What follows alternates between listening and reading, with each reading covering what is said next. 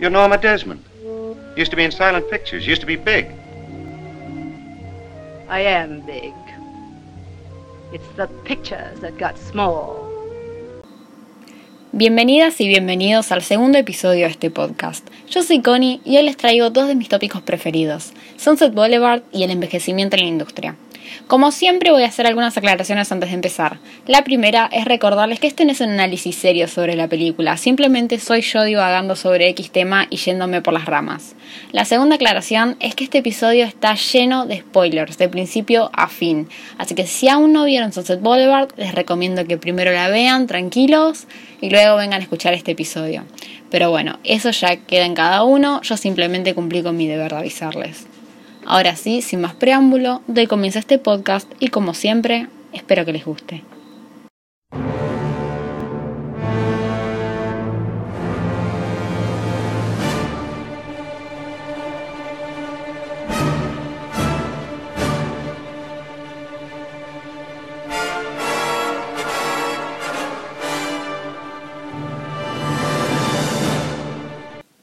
Bueno, ¿cómo empezar a hablar sobre esta obra de arte?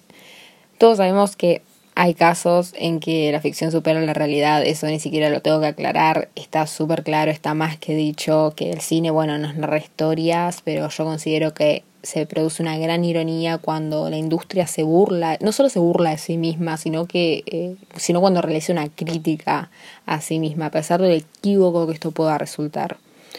Podría darles decenas de ejemplos sobre películas que abordan estos temas. Por ejemplo, tienen, creo que del mismo año, All About Eve. Eh, pero bueno, hoy voy a centrarme en Sunset Boulevard y en la icónica Norma Desmond, que además, déjenme decirles, está en mi top 3 de personajes femeninos favoritos de la historia del cine. Ya pueden ir imaginándose lo densa que voy a estar en este podcast hablando de ella, lo mucho que me voy a ir por las ramas. Ténganme paciencia. Sunset Boulevard es una película de 1950 eh, perteneciente al cine negro, dirigida por Billy Wilder con Gloria Swanson en el papel de Norma Desmond y William Holden como Joe Gillis. Esta película nos cuenta la historia de un hombre ya muerto eh, llamado Joe Gillis y ya en la primera secuencia nos muestra el tono con el cual se va a manejar el director. Eh, no, no romantiza en absoluto a la industria cinematográfica, es más, creo que no hay una sola escena donde le tiren flores a Hollywood. Bueno, en estas primeras escenas vemos el cadáver de Joe flotando en la piscina. Eh, Joe como narrador subjetivo está burlándose de toda esta situación. Un poco más adelante, eh, es más, creo que en un momento dice algo así como, pobre infeliz, siempre quiso tener una piscina eh, y bueno, ahora la tiene, solo que bueno, el precio a pagar fue bastante alto, me parece un diálogo muy gracioso. Un poco más adelante nos enteramos que Joe es un guionista que está bastante corto de dinero, al punto que llegan dos cobradores a su departamento a llevarse el auto que había comprado porque debe cuotas. Joe les miente, les dice que no tiene el auto porque se lo prestó un amigo, así que bueno, los cobradores deciden creerle pero se van advirtiéndoles que van a volver al día siguiente. Joe necesita este dinero porque no piensa renunciar a su coche, eh, así que bueno, se reúne con un importante productor al cual intenta venderle un guion, el guion de una película sobre béisbol, no lo logra, intenta que otras personas le presten 300 dólares, los 300 dólares que necesita. Y bueno, tampoco lo consigue, así que bueno, no tiene resultados favorables, decide volverse a su casa. En el camino de vuelta se cruza con estos dos cobradores del principio de la película. Estos lo reconocen, ven que está manejando el auto que supuestamente no tenía, así que se produce una persecución. En medio de esta persecución, Joe pincha una llanta del auto y sin que lo vean se mete a una mansión y acá se refugia en este lugar y bueno, llegamos al gran encuentro. Joe se refugia en la mansión de nada más ni nada menos Norma Desmond. Y si no vieron Sunset Boulevard y están escuchando este, este, este podcast lleno de spoilers, se preguntarán quién es Norma Desmond. Bueno, Norma Desmond, además de ser uno de los mejores personajes femeninos de la historia, fue una gran actriz del cine mudo, una mujer cuya única meta en la vida es volver a la gran pantalla, ya que bueno, es incapaz de asumir que sus días de gloria terminaron allá lejos y hace tiempo. Es incapaz de aceptar la realidad en la que vive. Eh, Y está en esta especie de burbuja en donde ella cree que sigue siendo una actriz representativa de la época dorada de Hollywood. También cree que la gente espera su retorno eh, al mundo del cine, cree que sus fans le mandan decenas de cartas a diario, etc. Básicamente vive en una mentira tan grande y está viviendo en esta mentira hace tanto, tanto tiempo que ya no recuerda cuál es la verdad. Norma Desmond además vive en el pasado. A través de distintas escenas, nuestros queridísimos protagonistas se, van a encargar de borrar esta línea que separa la realidad de la ficción. Ahora, ¿por qué digo esto?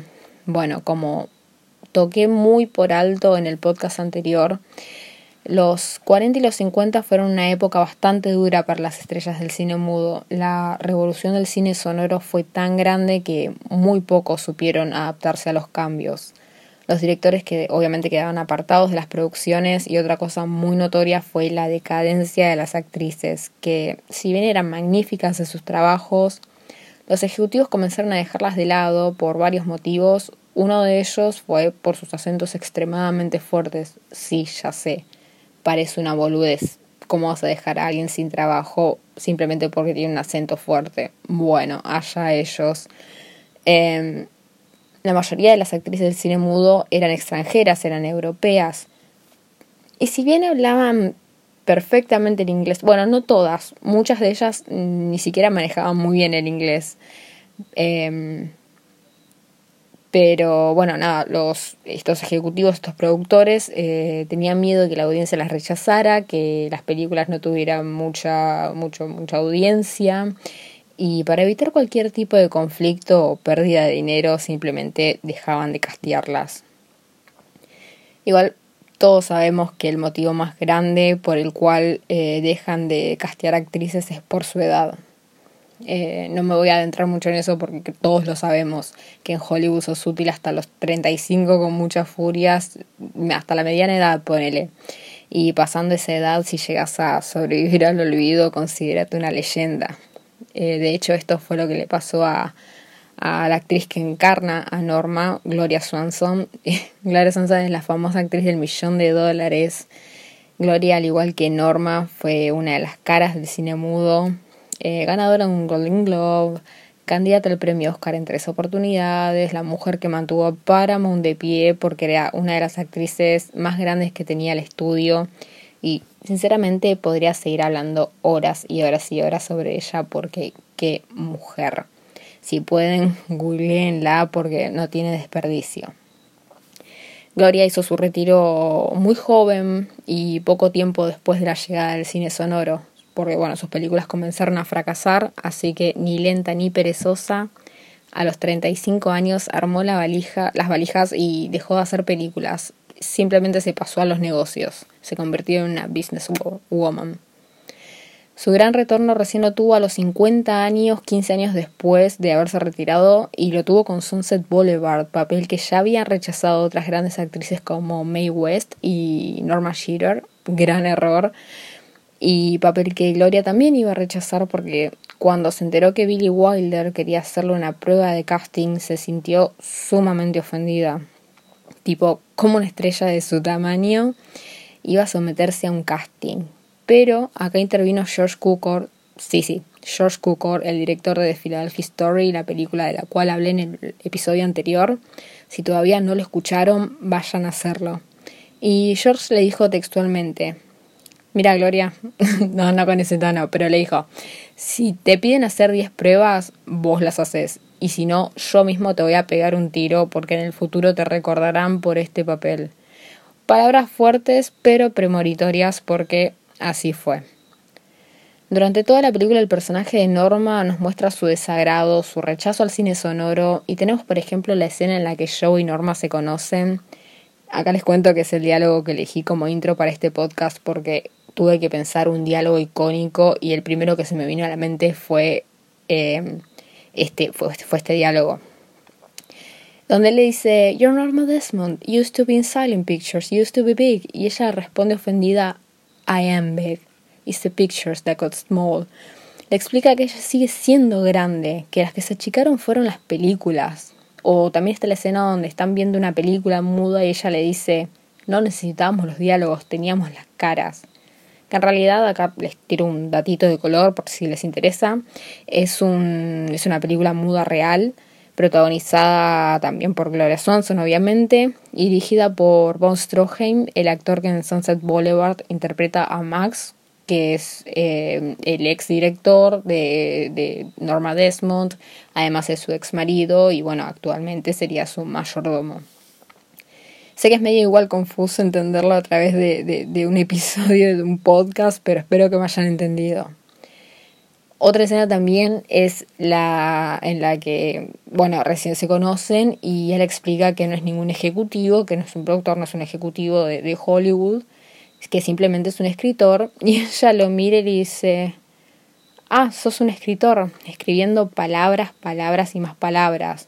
Bueno, ustedes hicieron una cuerda de palabras y estrangularon este negocio con un micrófono para captar los últimos gorgoteos, creo que le dice, y el tecnicolor para fotografiar las lenguas rojas hinchadas o algo así es magnífico. Dios, el guion de esta película, oh, esto es lo que me hace querer el cine. Sí, voy a, me voy a poner en, en la piel de un cinéfilo, me van a disculpar.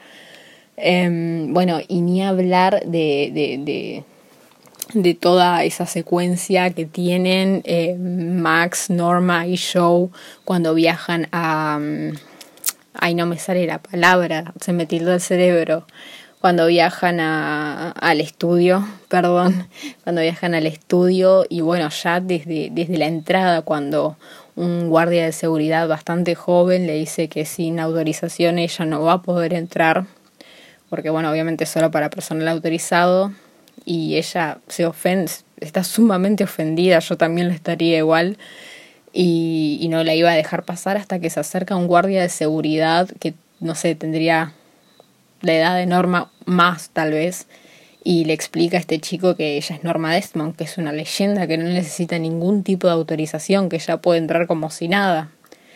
Bueno, y adentro, lo que todos sabemos, eh, la, la, la, tristeza de, enterarnos como espectador que en realidad eh, nos llamaron a Norma del estudio para, para hablar sobre el guion que tanto trabajo le costó, que tanto tiempo le llevó a escribir el guion de Salomé, sino que la llamaron para una nimiedad que es rentarle el auto, porque les gustaba y porque no conseguían un modelo, no conseguían ese modelo.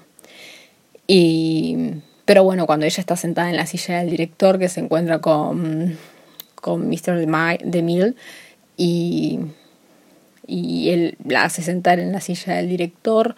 Eh, está esta escena que es súper graciosa, es muy oscura pero es muy graciosa, donde ella está sentada viendo toda la puesta en escena y detrás de ella pasa un micrófono y ella lo corre, tipo le pega como, como si fuera un bicho que le está molestando, como si quisiera sacárselo de encima, y es un simple micrófono que pasó por detrás de ella, pero es tanto el rechazo que, que siente este, este personaje por, por el cine sonoro que ni siquiera puede ver un micrófono.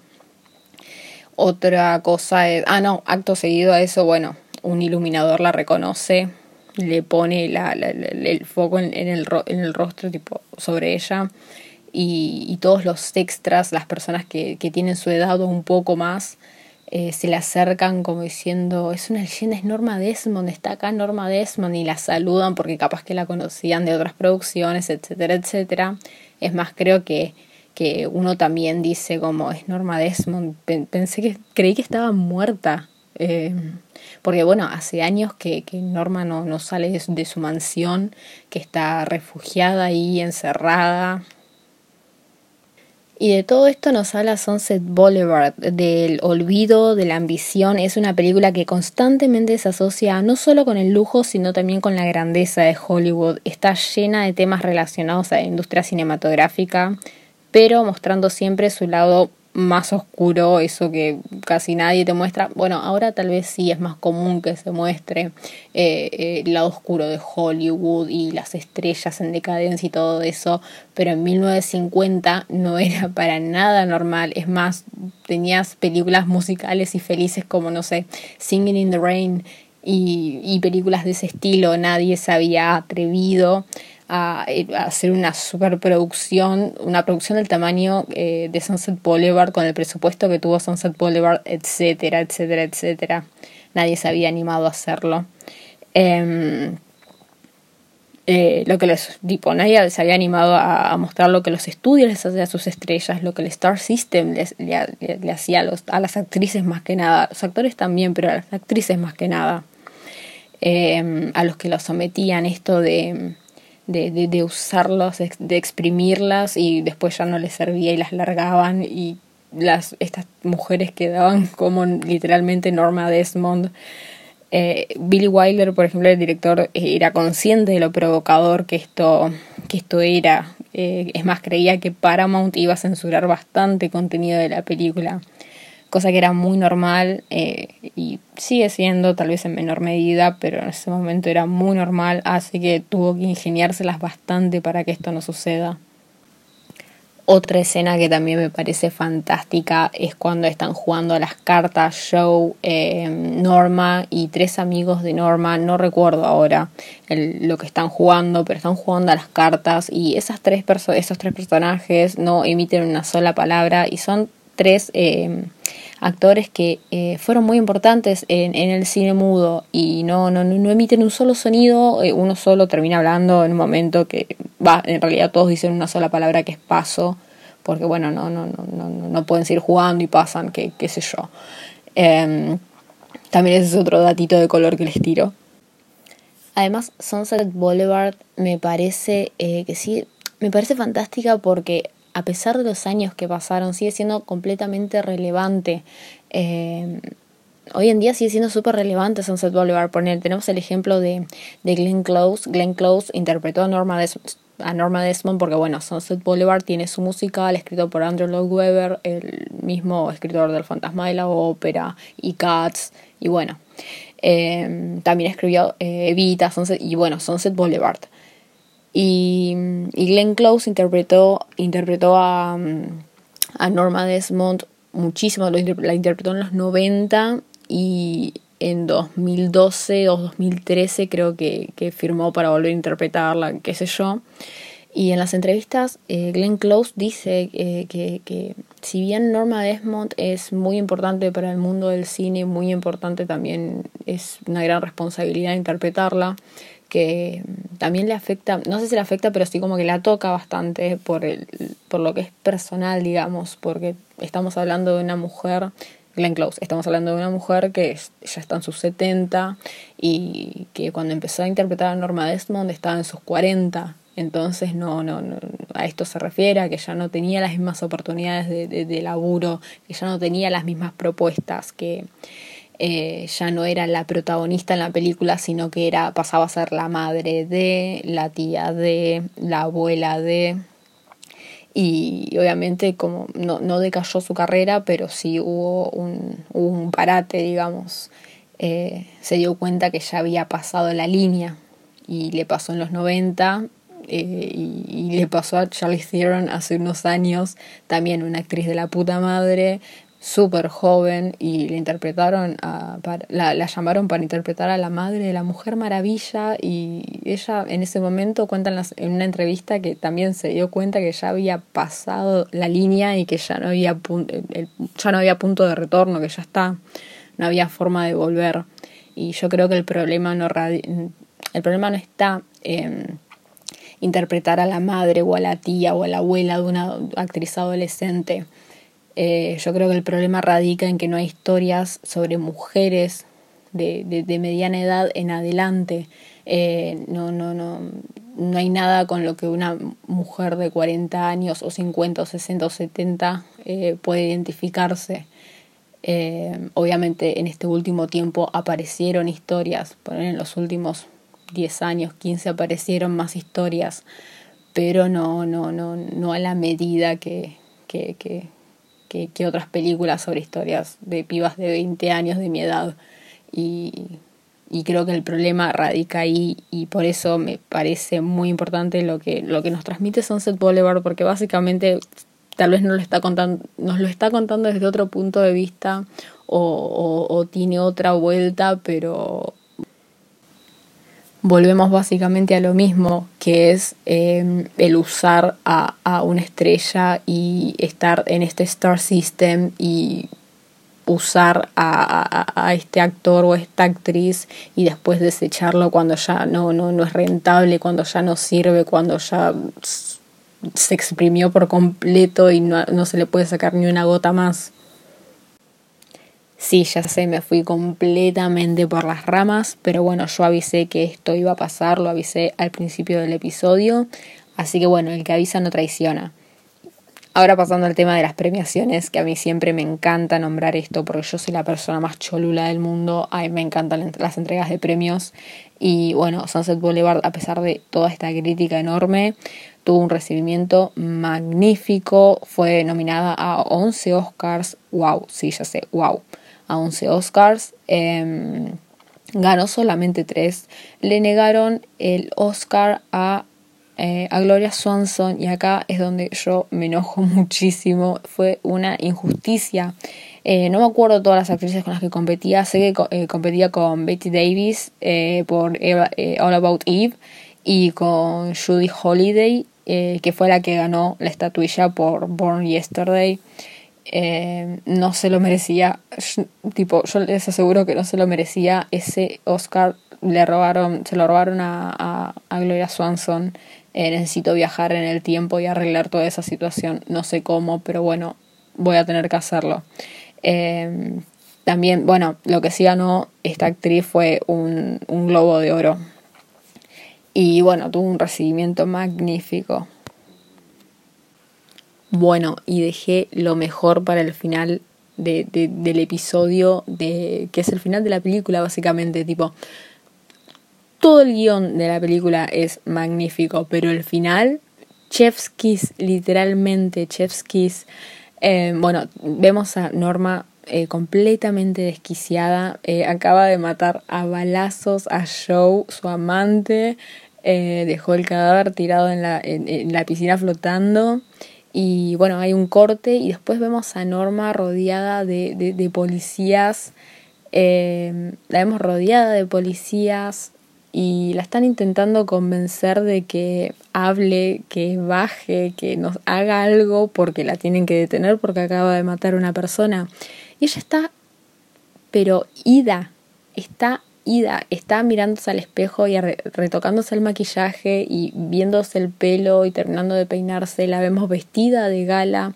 Eh, la vemos de punta en blanco, pero está completamente desquiciada porque no, no, no, no, no, no, no entiende que acaba de matar a una persona. Ella cree que está a punto de filmar un, la, un, una escena para Salomé, que el guion que había escrito, eh, y que la va a dirigir eh, Mr. DeMille, que bueno, obviamente no, no pasa eso. Eh, bueno, le siguen el juego y la porque se dan cuenta que está completamente desquiciada, le siguen el juego, logra, logran convencerla de que lo siga y ella empieza a bajar la escalera. Empieza a bajar la escalera, pero solamente cuando ve a Max, que se hace pasar por Mr. Mr. DeMille y se pone detrás de la cámara y le dice que la va a empezar a dirigir. Le dice, estás en el set de Salomé y ahora tenés que actuar, tenés que actuar esta escena. Y ella le cree porque dentro de su delirio es, está bien lo que le está diciendo. Y empieza a bajar actuando y hace un parate. Y le pregunta si puede decir algo. Dice, estoy tan feliz, no, no puedo seguir con la escena, necesito preguntar algo. Te pregunto si puedo decir algo. Max le dice que sí. Y le dice que simplemente está muy, muy, muy feliz de, haber vuelto. Y dice que promete que no se va, que no va a dejarlos de nuevo eh, porque después de Salomé van a filmar otra película y otra película y otra película, porque esa es su vida y siempre va a ser su vida, nada más que eso, simplemente ella y las cámaras y ahí nos mira a nosotros, ahí dice y tipo solo nosotros las cámaras y todas esas maravillosas personas ahí, ahí en la oscuridad y se está refiriendo a nosotros. Y rompe la cuarta pared, no la rompe, la destroza a patadas. eh, mira la cámara, dice, All right, Mr. Mile, I'm ready for my close-up. Y es magnífico. Y ahí termina Sunset Boulevard con ella siendo la persona más... Eh, ay, no me sale la palabra, ay no, pero es magnífica. Eh, empieza a acercarse a la cámara haciendo como un juego con la mano y hasta que se apaga eh, la, la, cámara y ahí termina la película y te deja con este sabor amargo en la boca con todo esto que acabas de, de, de ver y, y, estás intentando comprender y te deja con ganas de más, pero tristemente no hay más. Tristemente no hay más y hasta ahí llega nuestra historia con Norma Desmond. Hasta ahí llega nuestro recorrido junto a ella, sus altibajos emocionales, su delirio y bueno, ¿qué más decir? Simplemente amo a Norma Desmond